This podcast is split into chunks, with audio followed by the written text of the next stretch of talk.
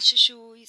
Aqui quem fala é a professora Cleidiane de História e este podcast trata dos verdadeiros heróis e heroínas da abolição do Brasil.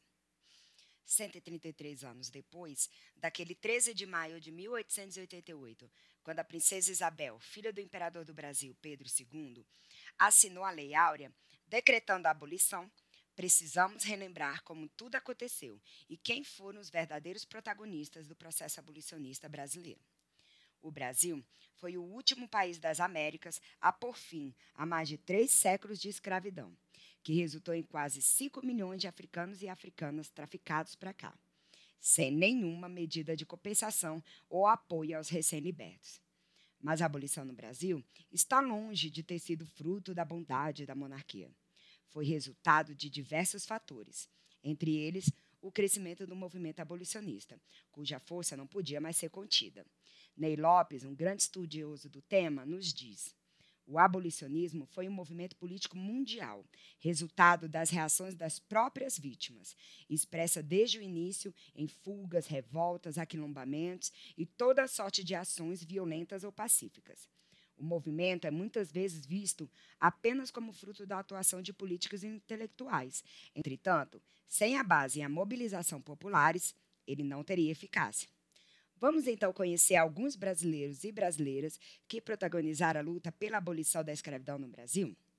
Começamos com Luiz Gama, o ex-escravo que se tornou advogado para libertar os seus. Luiz Gonzaga Pinto da Gama nasceu em 1830 em Salvador, na Bahia, filho de mãe africana livre e pai branco de origem portuguesa, mas acabou sendo vendido como escravo quando estava sob os cuidados de um amigo do pai. Em São Paulo, aprendeu a ler e se tornou rábula, ou seja, um advogado autodidata, criando uma nova forma de ativismo. Ele entrava com ações na justiça para, assim como ele, libertar outros escravos. Estimam-se que mais de 500 libertos ao longo de toda a sua vida. André Rebouças, um engenheiro que queria distribuir terras aos libertos.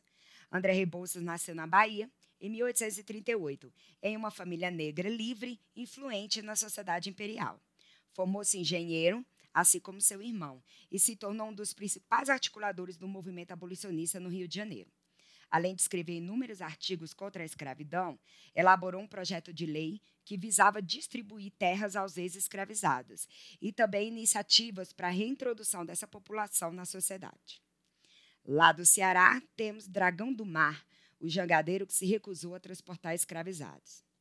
O jangadeiro Francisco José do Nascimento nasceu em 1839 e ficou conhecido como Dragão do Mar. Negro de pele clara, foi membro do movimento abolicionista cearense.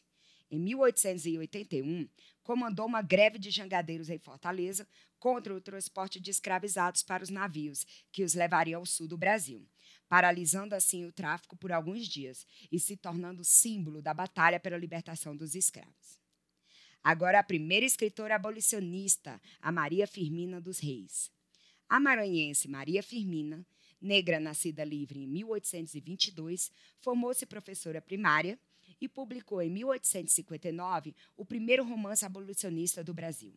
Úrsula conta a história de um triângulo amoroso com personagens negros protagonistas que questionavam abertamente a escravidão. Assim como outras mulheres escritoras na época, assinava apenas como uma maranhense. Além do livro, também publicava contos, poemas e artigos sobre a escravidão em revistas de denúncias no Maranhão. E também fundou uma escola gratuita para meninos e meninas pobres. Entre debates e disputas políticas, vários projetos e leis foram sendo propostos e adotados em direção à abolição, até finalmente vir a Lei Áurea. A luta continuou no pós-libertação, em busca de novas políticas que destinassem terras e indenizações aos ex-escravizados, o que nunca ocorreu. A abolição desacompanhada de medidas sociais e uma sociedade dividida a partir da cor da pele foram os fatos geradores da exclusão que caracteriza a sociedade brasileira até hoje, punindo cruelmente os afrodescendentes. Bom, gente, é isso. Continuamos nosso debate sobre escravidão no Brasil em sala de aula. Até lá. Beijocas da titia Cleidiane.